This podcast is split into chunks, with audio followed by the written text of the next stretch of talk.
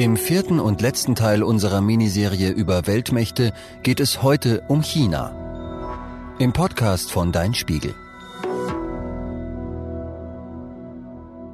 China war einst ein stolzes Kaiserreich.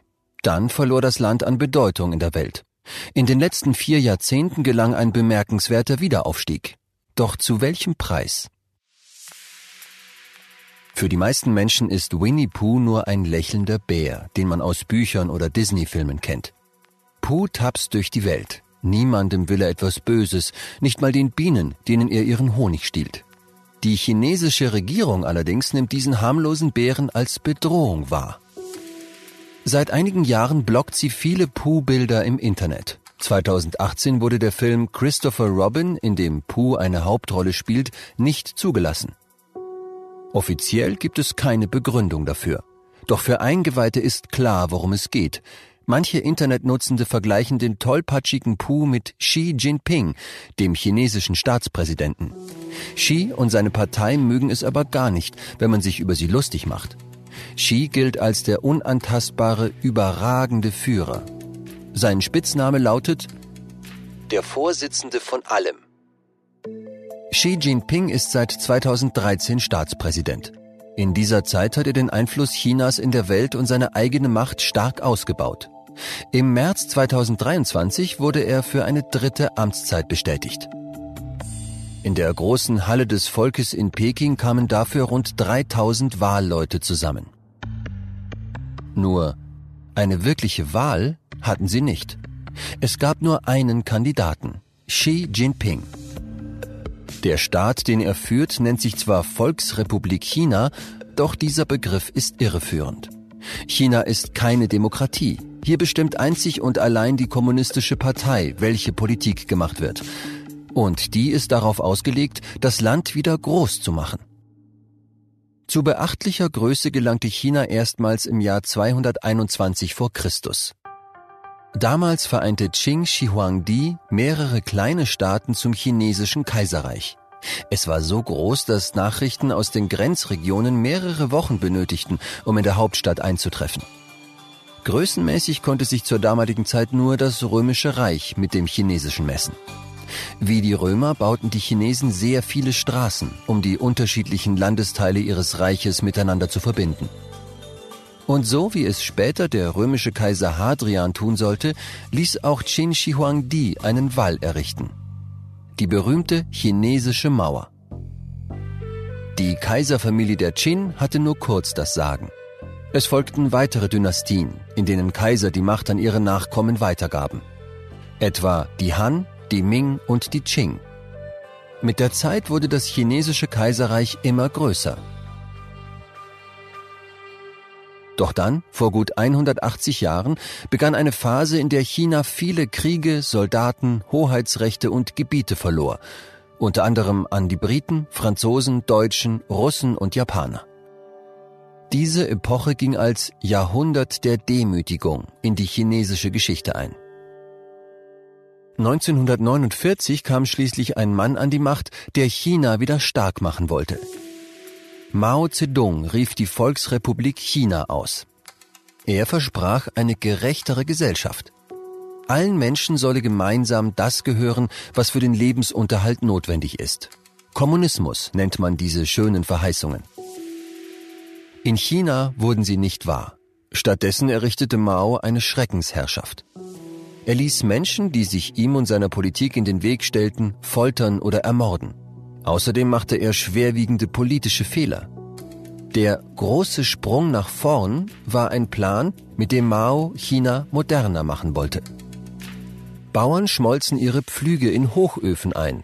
So sollte Stahl gewonnen werden, um den Rückstand zu westlichen Staaten aufzuholen. Der Plan wurde aber so schlecht umgesetzt, dass es ab 1958 zu einer Hungersnot kam. Unklar ist, wie viele Menschen dabei starben. Die Schätzungen liegen zwischen 15 und 55 Millionen. In heutigen chinesischen Schulbüchern sind diese erschreckenden Zahlen nicht zu finden. Denn die Kommunistische Partei, die fast 47 Jahre nach Maos Tod noch immer regiert, will keinerlei Fehler zugeben. Deswegen kontrolliert sie ganz genau, was in den Schulen gelehrt wird. Auch die Ereignisse aus dem Jahr 1989, als Studierende mehr Demokratie forderten, kommen in den Schulbüchern nicht vor. Die damals gewaltsam niedergeschlagenen Proteste sollen aus dem Gedächtnis der Chinesinnen und Chinesen verschwinden.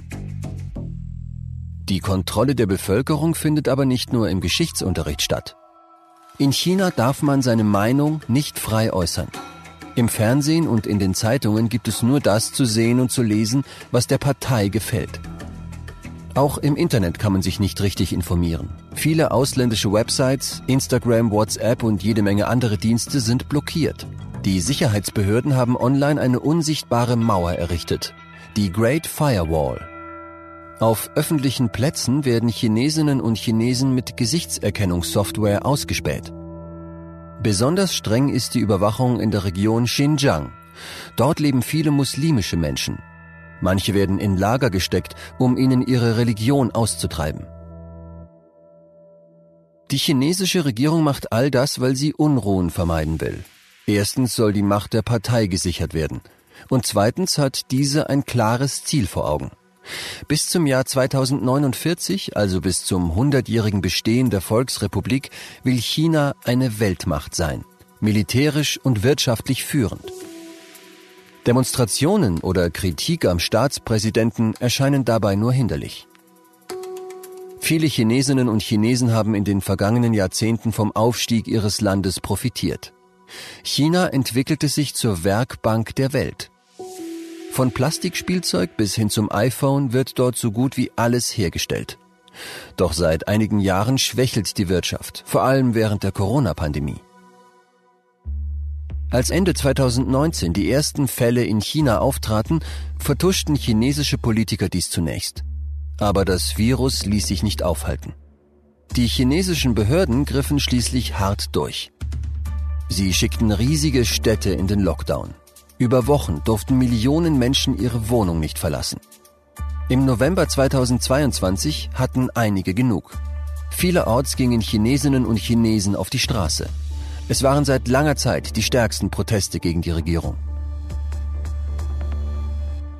Die wohl größte Herausforderung für China ist aber der Konflikt mit den USA. Seit dem Ende des Kalten Krieges vor gut 30 Jahren sind die Vereinigten Staaten die einzige verbleibende Weltmacht. Sie verfügen über die am besten ausgerüstete Armee, eine starke Wirtschaft und sehr viel Einfluss in allen Ecken des Planeten. Doch China holt auf. Xi Jinping ist vermutlich der mächtigste Mann der Welt. Er befehligt mehr Soldaten als jeder andere. In manchen Wirtschaftsbranchen sind chinesische Firmen bereits führend, zum Beispiel beim Bau von Solarzellen. Und vor allem auf dem afrikanischen Kontinent hat China sehr viel Einfluss gewonnen. Die USA versuchen zwar China klein zu halten, etwa indem sie keine modernen Mikrochips mehr an chinesische Firmen verkaufen. Doch auf lange Sicht müssen sich die USA damit abfinden. Die Zeit, in der nur eine einzige Supermacht auf der Welt das Sagen hat, neigt sich dem Ende zu. Und damit endet dieser Podcast. Das war die letzte Folge von Einfach mehr Wissen, dem Podcast von Dein Spiegel. Wir arbeiten gerade an einem neuen Format. Bis bald und auf Wiederhören.